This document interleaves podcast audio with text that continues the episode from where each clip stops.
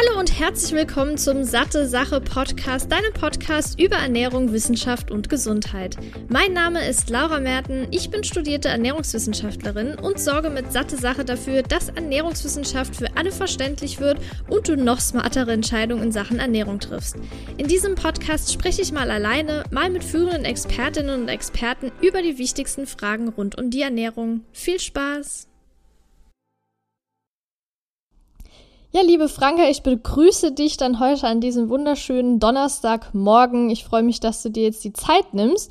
Und für diejenigen, die dich noch nicht kennen, würde ich dich bitten, dich kurz mal vorzustellen. Was machst du so? Was sind vielleicht deine aktuellen Projekte? Hast du noch irgendwas in der Zukunft geplant? Ich bin auf jeden Fall sehr gespannt. Ja, liebe Laura, vielen Dank erstmal für die Einladung hier äh, zu deinem Podcast. Ich freue mich sehr darüber.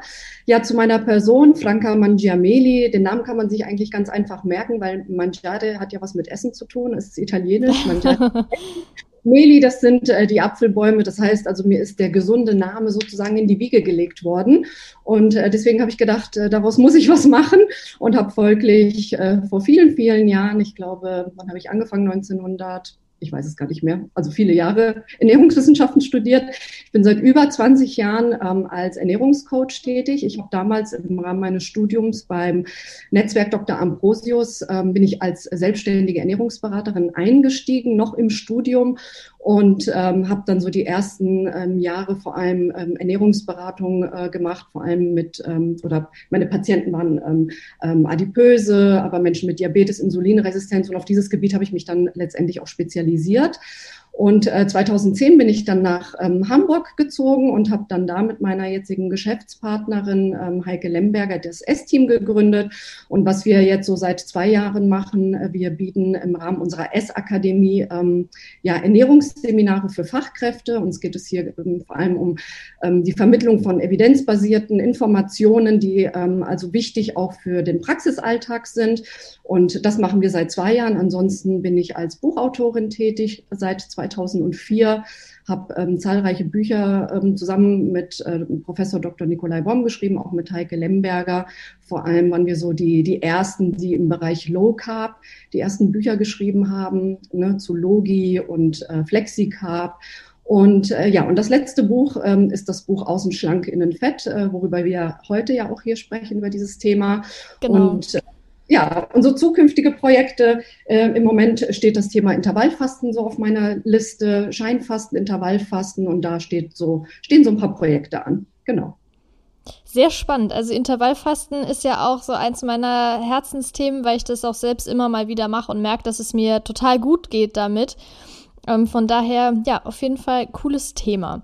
Jetzt hat sie ja gerade schon angesprochen, das Tofi-Buch kam letztes Jahr heraus und genau darum soll es jetzt gehen. Aber jetzt haben wir nur die Abkürzung Tofi gehört. Kannst du vielleicht mal kurz, auch wenn der Titel das ja schon mehr oder weniger verrät, erklären, was das bedeutet und ob das mit dem Begriff Skinny Fat, der ja, denke ich, doch etwas gebräuchlicher ist, ähm, gleichzusetzen ist? Ja, im Prinzip meint es sozusagen denselben ähm, oder den gleichen Phänotyp. Tofi steht für Thin Outside and Fat Inside und das bedeutet also außen schlank, innen fett. Äh, damit, äh, äh sage sag ich mal, fasst man eine Personengruppe zusammen, die normalgewichtig sind, aber innerlich ähm, ja einen hohen Körperfettanteil haben oder sehr viel Fett mit sich herumschleppen. Und äh, Skinny Fat ist mehr so in den Social Media Kanälen gebräuchlich, auch eher so unter den Jüngeren. Ähm, bei den Models hört man eher so, ne, ich bin Skinny Fat. Das ist so, wie gesagt, der, der Begriff, der bei den Jüngeren verwendet wird. Trophy liest man ähm, eher mal so in der, ähm, ich sag mal, in der Fachpresse. Und geprägt wurde dieser Begriff erstmalig 2006 von dem Wissenschaftler Jimmy Bell, der ähm, letztendlich festgestellt hat, also das ist ein Wissenschaftler oder ein Professor für ähm, bildgebende Verfahren. Und er hat damals, ähm, ich weiß nicht wie viele hunderte von Menschen in, den, ähm, in MRT rein, in die Röhre reingeschoben und gescannt und hat dann erstmalig festgestellt, wow, es gibt so viele Menschen, die haben normales Gewicht, aber haben total viel äh, Fett ähm, im Körper gespeichert, vor allem an Stellen, wo es nicht hingehört. Und er hat den Begriff äh, Tofi geprägt 2006. Ja, das war ja auch jetzt ein Thema, mit dem ich mich früher sehr stark beschäftigt habe. Also ich war schon immer schlank. Und ich glaube, das ist bei mir auch genetisch einfach so. Ich konnte früher essen, was ich wollte. Ich habe einfach nicht zugenommen. Wenn dann vielleicht mal fünf Kilo oder so, die waren dann auch direkt wieder weg. Aber trotzdem war ich total unsportlich und habe auch gemerkt, dass mein Körperfettanteil, nachdem ich da auch so eine Bio, also Bioimpedanzanalyse durchgeführt habe, extrem hoch war, verglichen zu meinem Körpergewicht. Und dann dachte ich mir nämlich auch, das kann ja nicht gesund sein. Ne? Also nur weil man jetzt vielleicht außen schlank aussieht, heißt das ja auch nicht, dass man innen auch gesund ist. Und wie du jetzt gerade gesagt hast, das hört man auch oft bei Models. Ähm, ich gucke auch ab und zu mal die Germany's Next Top Model äh, muss ich gestehen. Und da denke ich mir das dann auch total oft, ne? Also du denkst, ah, was haben die für Top-Figuren? Und dann geht's an Sport und dann sind die total unfit oder essen halt wirklich nur Schrott. Und das kann ja im Prinzip nicht gesund sein, ne? Also du würdest es wahrscheinlich unterschreiben, zu sagen, nur weil man jetzt außen vielleicht schlank aussieht und einen tollen Körper hat, heißt es ja nicht, dass man auch von innen gesund ist. Absolut. Also gerade bei den Models ist das ein Phänomen, das man häufig beobachtet. Und mir geht es da ähnlich wie dir, wenn ich ähm, Germany's Next Top Model ähm, mir anschaue, sehe ich oft Mädels, wo ich denke, ja, die sind einfach nur skinny. Ne? Die sind skinny, die sind genau. eventuell fett, aber sie sind nicht skinny fit. Ne? Also mm, ja. für mich, ähm, man, man, wenn man schlank äußerlich schlank ist und auch äh, sportlich aussieht, dann ist man eher schon auf der sicheren Seite. Aber viele Tofis oder Skinny Fat, äh, die sind äußerlich schlank, aber die sind, äh, die haben auch eine unsportliche Figur, weil sie eben keinen Sport machen. Das äh, beobachtet man natürlich auch oft bei den, ähm, bei den Models, dass die sich dann halt auch ähm, einen runterhungern, ähm, dass sie, also wie gesagt, wenig essen und dann halt auch keinen Sport machen, kein Krafttraining und damit ihre wertvolle Muskelmasse abbauen. Und das ist ein ganz klassisches Kennzeichen von Tofis Profis ist eigentlich, dass sie wenig Muskulatur haben. Und ich weiß gar nicht, was schlimmer ist, der hohe Körperfettanteil oder die niedrige Muskel oder der geringe Muskelanteil. Die Kombination ist natürlich teuflisch. Ja, absolut. Da, ja, ich glaube, da braucht man sich gar nicht viel drüber äh, zu streiten. Das ist, ähm, ja. Jetzt hat sie ja gerade gesagt, man erkennt es oft an geringer Muskelmasse. Aber gibt es denn, sage ich jetzt mal so, zwei, drei Parameter, an denen man selbst vielleicht erkennen kann, dass man eher in diese Richtung Skinny Fat oder Tofi geht? Ja, also grundsätzlich, wenn ich schlank bin und jemand bin, der wenig, wenig Sport macht und jetzt auch genetisch nicht unbedingt ähm, ja den Vorteil habe, dass ich von Natur aus schon ähm, vielleicht muskulös bin, ja, dass ich nicht viel dafür machen muss, um trotzdem Muskeln zu erhalten, dann ähm, ist das schon mal ein erster Hinweis, der Lebensstil. So, und ich empfehle dann immer erstmal so einen optischen ähm, ähm, Scan zu machen, um zu sehen, ähm, besitze ich schon so ein paar optische Kennzeichen, die mich zum Tofi machen oder die die zeigen, dass ich ein Tofi sein könnte oder die mich zum Tofi machen könnten. Und wie gesagt, das ist also einmal das unsportliche Aussehen, natürlich das Normalgewicht. Und ähm, ja, ganz oft sieht man bei den Tofis, die haben ähm, ja wenig Hintern, also einen fliehenden Hintern, wenig Hüften und sehr, sehr schlanke Beine. Also fehlendes Beinfett, das sieht man vor allem so bei den älteren Tofis, gerade bei Frauen, die dann so in die Wechseljahre übergehen, weil dann ihre Fähigkeit, Fett an den Beinen zu speichern, abnimmt. Die kriegen dann so ein kleines Bäuchlein und haben aber so spindeldürre Beinchen. Ne? Und wie gesagt, kein Hintern, keine Hüfte. Das ist so ein ganz klassisches Kennzeichen. Viele sagen dann, naja, wenn ich schlank bin und ein Bäuchlein habe, dann ist das auch schon mal ein wichtiger Indikator. Ja, schlank mit Bauch ist immer schlecht, aber nicht alle Tofis ähm, haben einen dicken Bauch. Also sehr viele haben sogar einen Bauchumfang im völlig normalen Bereich.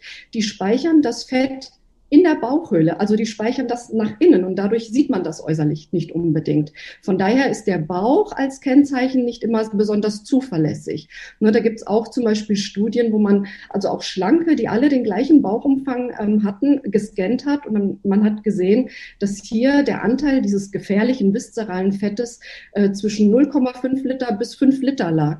Ne? Aber alle oh. gleichen Bauchumfang. Ne? Mhm. Also von daher, wie gesagt, unsportliche Figur, Normalgewicht, eventuell Bäuchlein, sehr schlanke Beine. Das sind so die ersten Kennzeichen, die man optisch erkennt. Ja, das ist ja auch was, was man sich schnell so ein bisschen anschauen kann. Klar, es gibt immer das Problem von einem verzerrten Selbstbild, aber ich denke, das sind Indikatoren, die kann man relativ schnell und un oder beziehungsweise relativ schnell und objektiv auch beurteilen.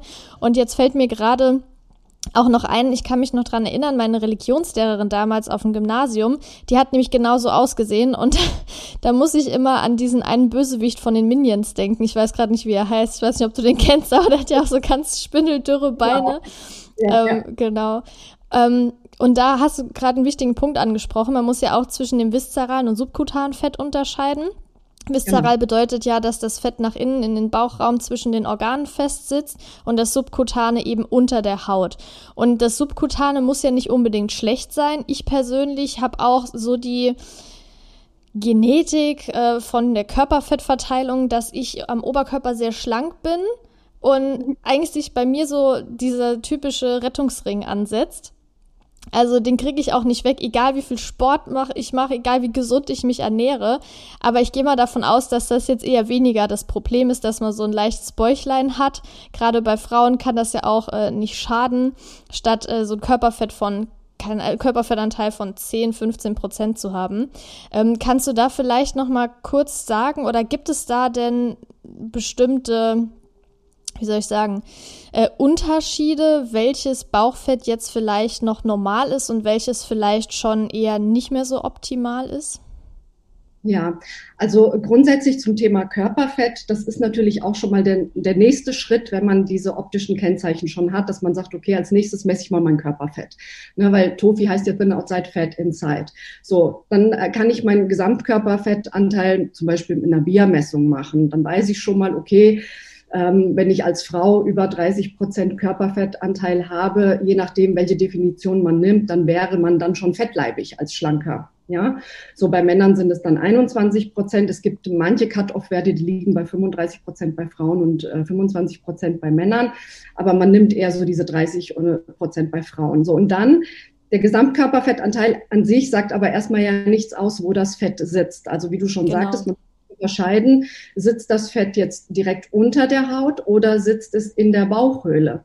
So, und unter der Haut das Fett, das ist, ähm, da ist es sicher aufgehoben. Ja, das heißt, es gibt ja Menschen, die können schier unendliche Mengen an Fett speichern. Das sind so diese klassischen Bilder, also Frauen mit sehr, sehr schlanker Taille, obenrum sehr schlank und nach hinten ausladend, äh, nach unten hin ausladend. Ne? Das heißt also, die haben eine, eine große, oder die Sumo-Ringer, die haben eine unendliche Fähigkeit, Fett sicher unter der Haut zu speichern. Und unter der Haut wird das Fett als ähm, ja, Neutralfett gespeichert und da ist es ungefährlich. Es richtet keinen Schaden an, weil es eben nicht so schnell in die Blutbahn gelangt. So, beim viszeralen Fett ist es so, da wird das Fett ja, wie gesagt, tief in der Bauchhöhle gespeichert. Und das viszerale Fett oder je mehr viszerales Fett ich habe, desto mehr ist das eigentlich nur ein Kennzeichen dafür, dass ich unter der Haut nicht mehr richtig speichern kann. Und wenn ich unter der Haut Fett nicht mehr ähm, sicher speichern kann, dann muss dieses Fett also oder diese muss ja die Energie woanders hin. Das heißt, wenn ich mich überkalorisch ernähre und ich kann es nicht mehr sicher unter der Haut speichern, dann muss das Fett ja woanders gespeichert werden. Und da ist natürlich die Bauchhöhle ein super Reservetank. Und da kann ich, wie gesagt, auch als Schlanker fünf, sechs äh, Liter ähm, äh, speichern, ohne dass es äh, sichtbar wird. So und es wird natürlich auch in den Organen gespeichert, zum Beispiel in der Leber, aber auch in den Muskeln, im, im, am Herzen oder in der Herzmuskulatur. Also da kann überall Fett gespeichert werden. Und das ist natürlich nicht gut. Also viszerales Fett ist sehr, sehr stoffwechselaktiv. Es hat eine hohe Lipolyseaktivität. Das heißt also, aus dem viszeralen Fett können auch Fettsäuren heraus ähm, strömen und sozusagen in der Zirkulation landen und dann andere Organe verfetten. Und ähm, aus dem viszeralen Fett äh, werden natürlich auch ähm, andere Sekretionsprodukte ausgeschüttet, die Entzündungen machen. Ne, die Entzündungen zum einen im Fettgewebe selbst machen, aber eben auch in den umliegenden Organen. Ja, wie zum Beispiel eben, sie können die Leber entzünden, sie können die Bauchspeicheldrüse entzünden und so weiter. Und deswegen ist dieses viszerale Fett an sich so gefährlich, aber der eigentliche Knackpunkt ist im, ähm, im Unterhautfettgewebe zu suchen, weil wenn da nichts mehr funktioniert, dann entsteht ja erst, sage ich mal, dieses viszerale Fett. Ne? Also von daher ist ein krankes Unterhautfettgewebe das eigentliche Problem oder der, der Übeltäter. Ja, also bedeutet das letztendlich, dass man plump gesagt flachen Bauch haben kann, aber dass sich halt nicht da absetzt, wie jetzt beispielsweise bei mir, halt so ein kleines Bäuchlein, sondern dass das aber innen einfach sein kann und bei mir zum Beispiel nicht. Genau, genau, das kann sein. Natürlich haben wir auch subkutanes Fett am Bauch. Ne? Also das ist ja das, ähm, was über der Muskulatur noch liegt, über der Bauchmuskulatur. Bei ähm, übergewichtigen Menschen kann man das immer daran erkennen, dass zum Beispiel so dieser pralle Bierbauch bei Männern, das zeigt genau. ganz klar, das ist viszerales Fett, weil das Fett sitzt in der Bauchhöhle und drückt mhm. die Muskulatur nach außen und dadurch ist der Bauch schön prall und fest. So, wenn, äh, während so ein weicher, der sogenannte Schwabbelbauch, das ist eher ein Indikator, dass das Fett unter der Haut sitzt. Aber bei Schlanken ist das nicht immer so erkennbar. Ne? Also ja. deswegen ähm, nur den Bauchumfang zu messen ist kein sicherer Indikator. Besser wäre es noch, den ähm, Taille-Hüftumfang zu messen, weil man da eben das Verhältnis von ähm, Taillenumfang zu Hüftumfang noch mit berücksichtigt. Das heißt also, wenn zum Beispiel das äh, Fett an den Beinen und den Hintern fehlt, dann kann es damit mit berücksichtigt werden. Ja, deswegen ja. würde ich immer eher das empfehlen. Wenn der Bauch sichtbar ist, dann ist ganz klar ein deutlicher Hinweis. Aber schlank ohne Bauch heißt nicht, dass man safe ist. Ja. Und wie kommt es jetzt letztendlich dazu, dass man eben dieses Tofi entwickelt? Hat das nur mit der Ernährung zu tun? Gibt es da Prädispositionen? Fließt da noch viel der Sport mit ein? Oder was sind da wichtige Faktoren? Es sind also definitiv also schon mindestens zwei Komponenten. Also eine genetische Veranlagung spielt hier auf jeden Fall mit rein. Und dann natürlich die, ähm, ja, der Lebensstil, also wie wir dann leben und was wir aus dieser genetischen Veranlagung machen. Es ist so, also Wissenschaftler gehen davon aus, dass jeder Mensch so eine festgelegte, genetisch festgelegte Fähigkeit oder ja, Fettspeicherkapazität unter der Haut hat. Und ähm, bei Sumo-Ringern beispielsweise, die haben eine sehr, sehr große Fettspeicherkapazität. Das heißt, wenn die zum Beispiel in einer chronischen in der, ähm, positiven Energiebilanz sind, dann können Sie diese überschüssigen Kalorien immer sicher unter der Haut speichern, weil Sie immer neue, äh, sage ich mal, Fettzellen bilden. Also Fettgewebe vermehrt sich ja einmal ähm, dadurch, dass die Fettzellen, die im Fettgewebe sind, sich erstmal vergrößern. Und wenn die eine bestimmte Größe erreicht haben, dann gibt es Signale. Ne? Und diese Signale bedeuten dann, dass man neue Fettzellen bilden sollte. Das Fettgewebe sollte neue Fettzellen rekrutieren, so dass also diese überschüssige Energie immer auf viele neue kleine Fettzellen verteilt wird. Und das ist die gesunde Form, übergewichtig zu werden. So, wenn ich jetzt aber nur eine begrenzte Fettspeicherkapazität habe, dann ist es so, dass ich überwiegend nur noch über diese Hypertrophie, das heißt ähm, über die Volumenzunahme der einzelnen Fettzellen zunehme. Und das ist natürlich nicht gut, weil dann diese Fettzellen in Stress geraten, sich entzünden, insulinresistent werden und dann dieser ganze ja, Tofi-Phänotyp sich entwickeln kann.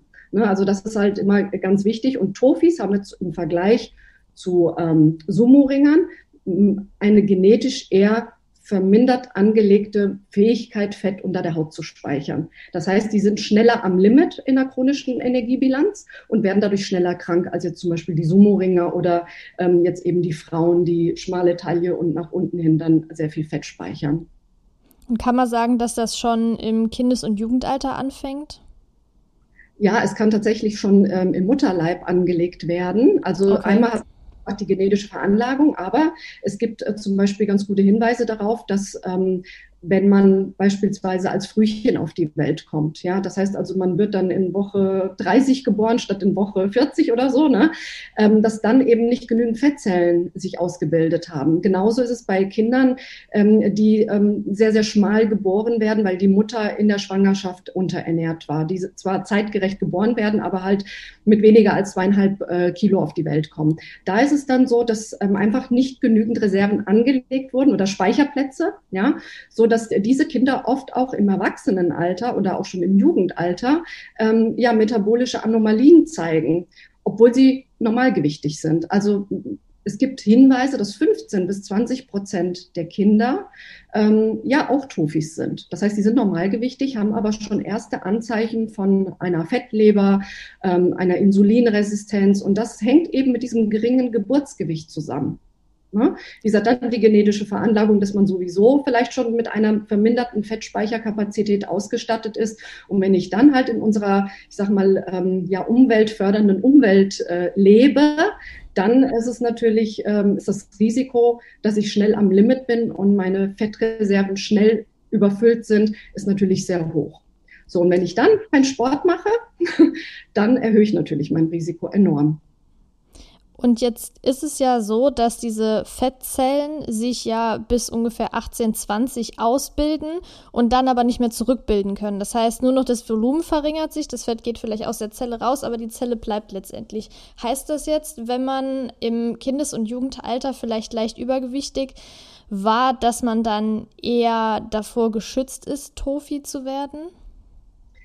Ja, also im Prinzip schon. Ne? Also wenn man natürlich mehr Fettzellen hat, hat man, verteilt man seine ganze positive Energie, also seine ganze überschüssige Energie auf viele kleine Speicherplätze. Das hat natürlich einen Vorteil, dass man dann fettleibig wird, aber eher die Chance hat, gesünder zu bleiben, während die, die eben das nicht haben, ähm, selbst bei Normalgewicht und bei einer geringen Gewichtszunahme schon metabolisch krank werden. Also bedeutet das, dass man vielleicht mit einem leichten Übergewicht, was sich jetzt aber subkutan zum Beispiel ansetzt, das Fett, letztendlich metabolisch gesünder leben kann als jemand, der sehr, sehr schlank ist, aber vielleicht ähm, erhöhtes Körperfett im, also viszerales Körperfett hat. Genau, genau.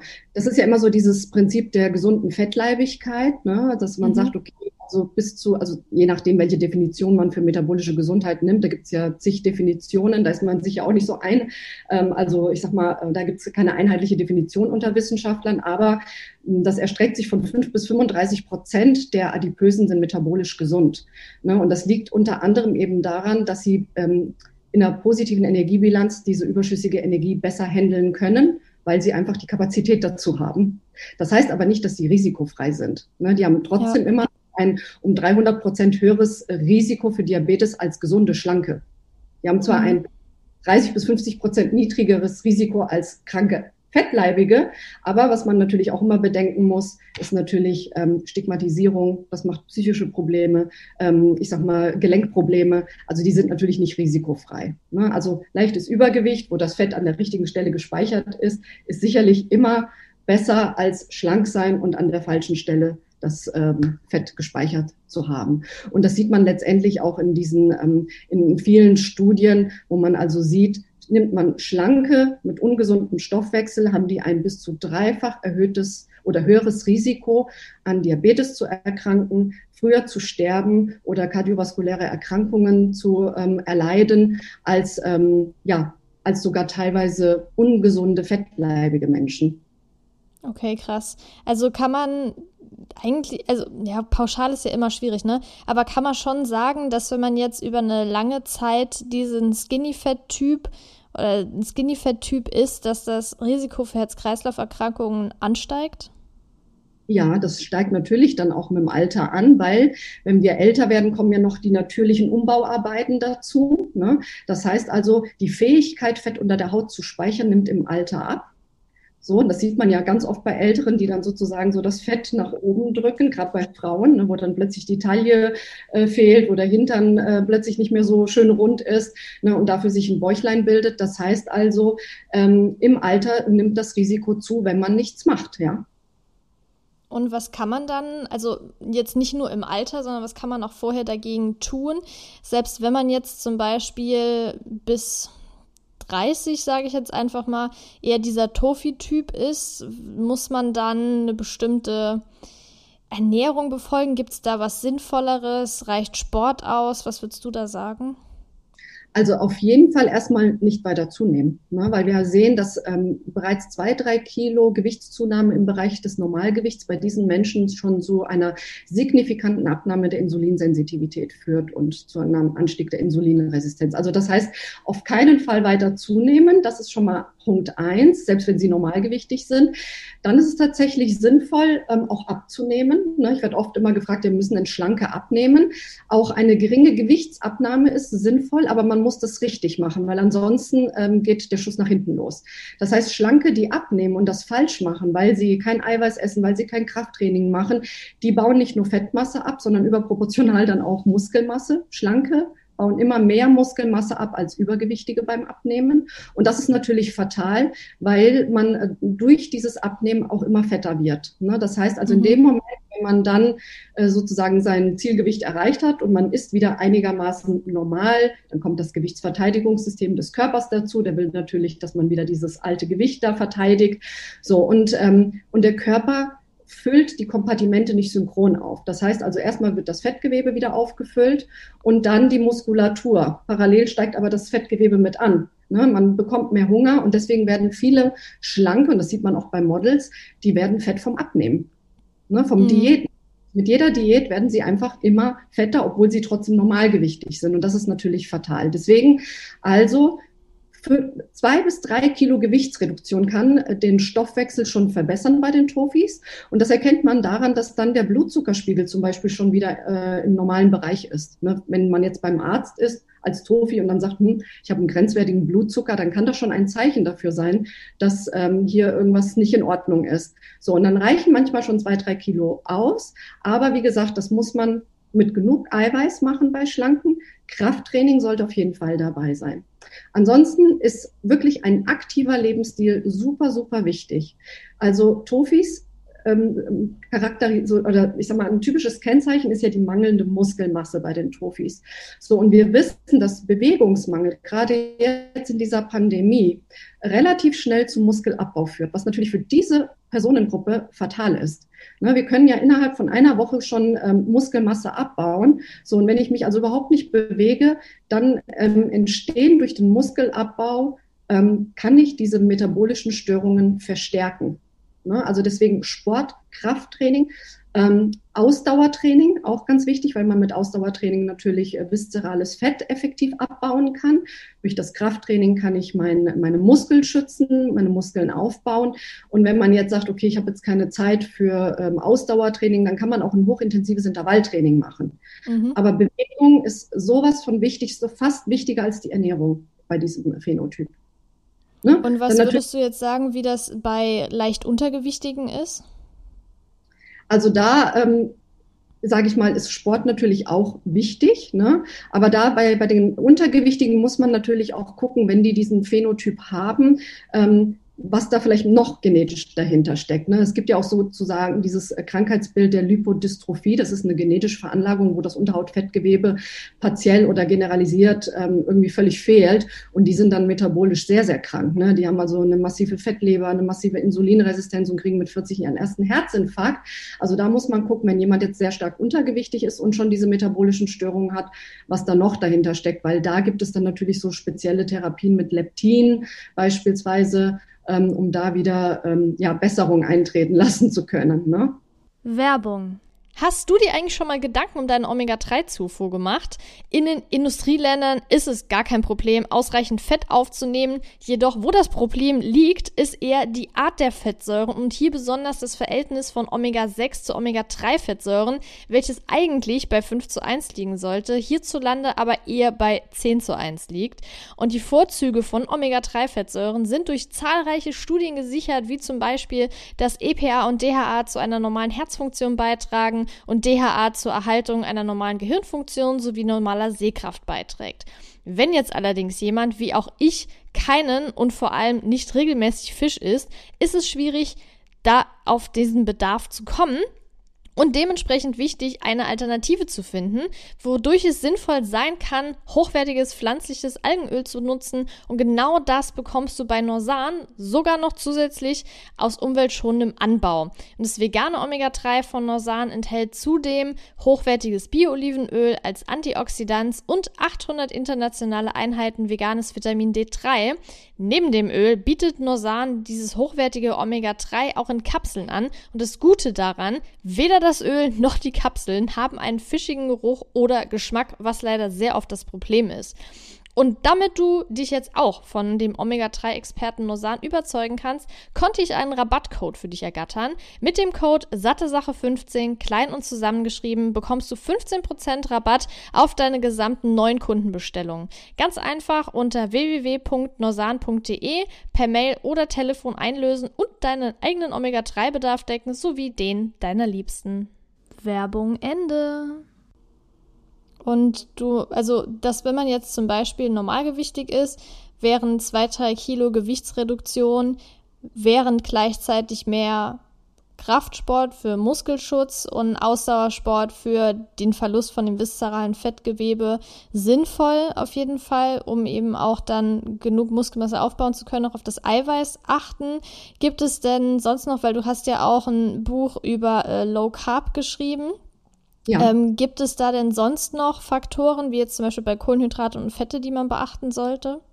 Ja, also es gibt jetzt noch nicht so viele Studien an Tofis. Also was man gesehen hat, ist, wenn man zum Beispiel schon mal eine Mahlzeit zum Beispiel durch einen Shake ersetzen würde, um einfach so ein, ähm, sag ich mal, 500 Kalorien einzusparen pro Tag, dass das schon zu deutlichen metabolischen Verbesserungen führt.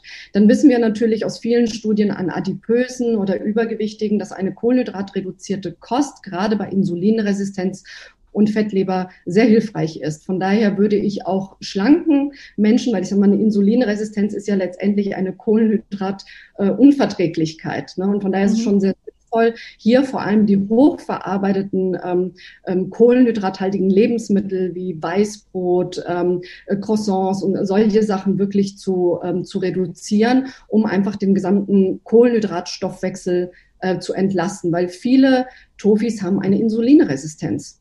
Ne? Also von mhm. daher Kohlenhydrate runter, Eiweiß hoch. Und man kann natürlich auch, wenn ich jetzt einen Tofi habe, der ein BMI von 21 hat, der muss natürlich jetzt nicht abnehmen, weil man kann ja auch seine metabolische Gesundheit und seine Körperzusammensetzung auch ohne Gewichtsabnahme verbessern.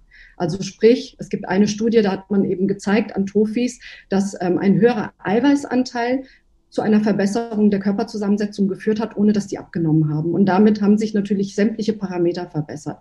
Kohlenhydrate reduzieren, möglichst den Fokus auf naturbelassene Lebensmittel legen, ob das jetzt vegetarisch oder mit Fleisch ist, ist egal, Hauptsache nichts hochverarbeitetes Essen, weil wir wissen natürlich, hochverarbeitete Lebensmittel grundsätzlich die metabolische Gesundheit verschlechtern. Fettleibigkeit, vor allem zentrale Fettleibigkeit fördern und eine Dysbiose begünstigen. Und das ist auch zum Beispiel eine Sache, die bei Trophies unter anderem auch mit einer Ursache sein kann, dass eben durch eine schlechte westliche Ernährung es zu einer Dysbiose des Mikrobioms kommt und das wiederum zu Entzündungen im Körper führt, die dann beispielsweise eine Fettleber begünstigen, ja, oder halt auch ähm, die Ansammlung von viszeralem Fett, weil einfach das subkutane Fett dadurch auch krank wird und eben das Fett nicht mehr sicher speichern kann. Ne, das können auch Konsequenzen einer Dysbiose sein. Das mit dem Gewicht ist ja auch vielleicht noch interessant zu wissen, dass Muskelmasse ja schwerer ist als Fettmasse letztendlich und dass es ja jetzt nicht bedeutet, nur weil man vielleicht sogar ein Kilo zugenommen hat, dass man jetzt Fett zugenommen hat. Es kann ja auch einfach sein, dass sich Fett in Muskelmasse plump gesagt umgewandelt hat ja, ähm, ja. und oder vielleicht gar nicht abnimmt und man denkt, was mache ich denn jetzt falsch? Aber es kann trotzdem sein, dass man Fett verliert und eben diese Muskelmasse aufbaut. Ähm, also da vielleicht ähm, auch das im Hinterkopf behalten, dass wenn man vielleicht das Gefühl hat, hey, mir geht's eigentlich besser, aber ich nehme nicht ab, dass es auch daran liegen könnte. Auf jeden Fall. Ne? Das sage ich äh, meinen Patienten eigentlich auch immer. Ne? Ich sage, also wenn man jetzt auf der Waage nichts sieht, ja, das heißt nicht, dass sich nicht die Körperzusammensetzung verändert. Ne? Ich sag mal, wenn ich es schon mal schaffe, ein Kilo Muskelmasse aufzubauen und ich nehme gar nicht ab, es muss ja nicht immer das Ziel sein, Gewichtsreduktion. Gerade Schlanke nehmen ja sowieso nicht so schnell ab. Es gab eine Studie, äh, die haben sechs bis 16 Wochen gebraucht, um, äh, ähm, ich sag mal, fünf Prozent ihres Körpergewichts abzubauen. Also die haben dann irgendwie so im Durchschnitt drei Kilo abgenommen und die haben dafür sechs bis 16 Wochen gebraucht. Also ich sag mal, Adipöse brauchen dafür vielleicht äh, eins bis drei Wochen, um jetzt drei mhm. Kilo abzubauen. Das ist natürlich kein besonders großer Motivator. Man sollte sich da lieber andere Ziele setzen. Zum Beispiel, was man bei Tofis ganz, ganz häufig, in fast allen Studien, das ist wirklich konsistent, ähm, dass die eine verminderte kardiorespiratorische Fitness haben. Das heißt also, die haben eine verminderte Ausdauerfähigkeit und eine verminderte kardiorespiratorische Fitness, die man als VO2 Max angibt, ähm, die korreliert signifikant mit Insulinresistenz. So, und das könnte vielleicht halt auch ein Ziel sein, dass man sagt, oh, ich kaufe mir hier mal so eine so eine Watch, ja, die halt auch die VO2 Max mitberechnet und man das eher so als äh, Motivation nimmt, dass man sagt, oh, wenn ich jetzt Sport mache, dann geht meine VO2 Max hoch und ich werde dadurch fitter oder dass man auch einfach sieht, wie sich der Körper verändert optisch, dass man einfach nicht mehr nur skinny ist, sondern dass man tatsächlich auch sportlicher aussieht, dass man sich eher an solchen Kriterien dann ähm, hangelt. Ja, ich glaube, das ist auch oft besser und motivierender, als jetzt immer nur aufs Gewicht zu achten, weil selbst wenn man jetzt leicht übergewichtig ist und Gewicht reduzieren möchte, dann kann es ja auch sein, dass man wieder so einen Rückschlag hat. Ne? Also, dass man dann irgendwie vier, fünf Kilo abgenommen hat, dann geht es nicht mehr weiter, dann ist man auf dem Plateau und dann nimmt man vielleicht noch mal ein Kilo zu. Ähm, und das ist dann vielleicht demotivierend und sich dann einfach anzuschauen, wie geht es mir persönlich jetzt, klar das Optische, aber auch das Wohlbefinden. Ne? Also ich meine, ich merke ja auch, ob ich jetzt zum Beispiel, wenn man jetzt joggen geht, ne, dann merkt man ja auch, schaffe ich das jetzt leichter oder ist es für mich immer noch gleich schwer? Oder beispielsweise Treppen hochzugehen. So diese klassischen Alltagssachen, ne? Man spürt ja auch irgendwann, dass es einfacher wird oder wie du gesagt hast, dass man vielleicht ein bisschen sportlicher aussieht, dass es nicht mehr so hängt alles. Ich meine, also Zellulite ist ja auch, äh, das ist genetisch bedingt, da gibt es ja total viele ähm, Menschen, also mich eingeschlossen, die auch schon relativ früh so eine äh, leichte Zellulite hatten, die ja nicht unbedingt darauf hindeuten, dass ich jetzt keine Muskelmasse oder so habe, aber man merkt ja trotzdem, wenn ähm, gerade ja eigentlich so am ganzen Körper die Stellen, in denen man vielleicht ein bisschen, ähm, wie soll ich sagen, in denen man mehr Fett hat, wenn da halt nichts fest ist und trotzdem dünn. Also das ist ja auch schon, das kann man ja relativ objektiv betrachten. Und selbst wenn man schlank ist, äh, da den Unterschied zu sehen. Ne? Absolut. Also wie gesagt, und natürlich, ähm, ich sag mal, Tofis werden ja schwer erkannt, ne, weil sie einfach durchs Raster fallen. Also mhm. sie sind ähm, wenn man zum Arzt geht, dann äh, ist man normalgewichtig, da kriegt man sogar noch eine Belohnung von der Krankenkasse, weil man normalgewichtig ist, kriegt man nochmal 50 Euro geschenkt oder sonst kann man Punkte sammeln. Beim Arzt fällt man durchs Raster, weil man einfach nicht reinpasst. Und folglich haben wir hier Hochrisikopatienten. Und da ähm, müssten Ärzte auch viel mehr darauf achten, dass ähm, wenn zum Beispiel der Blutzuckerspiegel nüchtern leicht erhöht ist, wenn ähm, der, der Blutdruck vielleicht erhöht ist, ein niedriges HDL plötzlich so ähm, auftaucht, die Triglyceride etwas erhöht sind, dass man dann der Sache wirklich, ähm, ja, ähm, dass man der ganzen Sache mal ein bisschen näher so auf, auf den Grund geht, um zu gucken, ob da nicht äh, vielleicht eine Stoffwechselstörung vorliegt. Und dann kann das natürlich auch eine Motivation sein, wenn man sagt, okay, du, äh, du hast hier ein metabolisches Syndrom oder du hast eine Fettleber. Ähm, du kannst innerhalb kürzester Zeit, und das finde ich zum Beispiel sehr, sehr motivierend, genau. ich kann einen wirklich ähm, völlig entgleisten Stoffwechsel mit Fettleber innerhalb von kürzester Zeit, also innerhalb von wenigen Wochen, ähm, wieder gesund machen oder mehr oder weniger gesund machen. Und das finde ich höchst motivierend, dass ich jetzt nicht drei Jahre brauche, um meine Leber zu entfetten, dass ich nicht drei Jahre brauche, um mein viszerales Fett abzubauen, sondern dass vielleicht, ich sag mal, schon in zwei Wochen äh, gibt es wirklich tolle Daten, wo man sieht, dass man schon 30 Prozent Leberfett abbauen kann, ähm, selbst zum Beispiel mit einer ketogenen Ernährung, die ähm, jetzt isokalorisch ist ne, oder eukalorisch, also ohne Gewichtsabnahme. Man kann mit einer Low-Carb-Ernährung sehr, sehr effektiv ähm, Leberfett abbauen. Und das ist natürlich schön, wenn man dann zum Arzt geht und er sagt, Mensch, Ihre Werte haben sich hier innerhalb von sechs Wochen super verändert, dann ist das auch einfach eine, eine klasse Motivation. Aber wie gesagt, wir Menschen, wir brauchen halt immer irgendwas, was wir messen können. So und ähm, die Waage ist für einen schlanken Menschen einfach nicht das richtige Messinstrument. Nee, nee das stimmt eher sowas wie Körperfett, ähm, Verhältnis Körperfett, Muskelmasse, Kraftmessung, äh, Fitnessmessung. Das sind eher so die Parameter, die ich jetzt einem Tofi ans Herz legen würde, was, worauf er achten sollte. Ja, super. Also, bitte. Ja, nee, und vielleicht noch äh, drei Sachen, die bei Tofis auch immer auffällig sind. Ähm, Vitamin D-Mangel sieht man oft bei denen, Magnesium und auch Zinkmangel. Und die sind ja nun mal auch alle wichtig für den Zuckerstoffwechsel. Auf sowas vielleicht dann auch mal achten, wenn man mal zum Arzt geht ne, und sowas mal irgendwie ne, aus der Reihe tanzt, dass man auch da immer daran denkt, dass das vielleicht auch ein Kennzeichen sein kann. Kannst du vielleicht noch kurz erklären, warum das jetzt besonders Magnesium und Zink sind? Also, ähm, weil die halt auch im Zuckerstoffwechsel eine wichtige Rolle spielen und wir sehen halt, dass, ähm, dass ähm, Tofis eine Zuckerstoffwechselstörung häufig haben. Ne? Und das kann natürlich mit unterstützt werden durch einen Mangel an Magnesium, Vitamin D und auch Zink, die wie gesagt allesamt wichtig sind für einen gesunden ähm, Zuckerstoffwechsel. Ne? Also bei mhm. Vitamin D, da kennst du dich ja jetzt wahrscheinlich auch sehr gut aus mit Vitamin ja. D. auch immer so, ne? inwieweit korreliert das eben auch entsprechend mit Insulinresistenz, sieht man ja auch äh, Studien. Ich weiß, es ist ja immer nicht alles so, so konsistent, äh, konsistente Datenlage, aber in den Studien an Tofis hat man eben diesen Vitamin D-Mangel gesehen, Magnesium- und Zinkmangel. Ne? Das war so das, was am auffälligsten war. Mhm. Genau. Ja, perfekt. Also das waren, denke ich, sehr, sehr aufschlussreiche Informationen, auch Tipps. Ähm, ich werde wahrscheinlich diese Studien, die du jetzt angesprochen hast, in den Shownotes nochmal verlinken, wenn man sich da nochmal genauer reinlesen möchte. Ich meine, das ist ja auch der Anspruch des Podcasts, dass alles schön transparent ist und man sich da auch noch weiter informieren kann, weil ja auch viele Studierende hier zuhören, was ich richtig, richtig cool finde. Und äh, da ist es natürlich umso relevanter, sich das noch anschauen zu können. Vielleicht kannst du noch mal ganz kurz ähm, sagen, wo findet man dich jetzt am besten? Wie kann man dich erreichen? Ja, also man findet mich äh, am besten natürlich über meine äh, über die Website www.steam.de oder halt über äh, dr-ambrosius.de, da findet man mich. Natürlich aber auch auf den Social Media Kanälen unter Franka äh, unterstrich äh, Food Coach. Da bin ich bei Instagram, aber ich bin auch bei Facebook als äh, Franka Manjameli Food Coach. Ähm, ich bin auf Twitter, wobei da bin ich, ich immer so auf der Suche nach neuesten Studien bin und immer so den allen Wissenschaftlern folge, die natürlich meine Themen bearbeiten. Da bin ich aktiv. Auf LinkedIn findet man mich. Ja, und ansonsten freue ich mich natürlich über jeden, äh, der auch mal einen Blick in das Buch wirft, ne, außen schlank.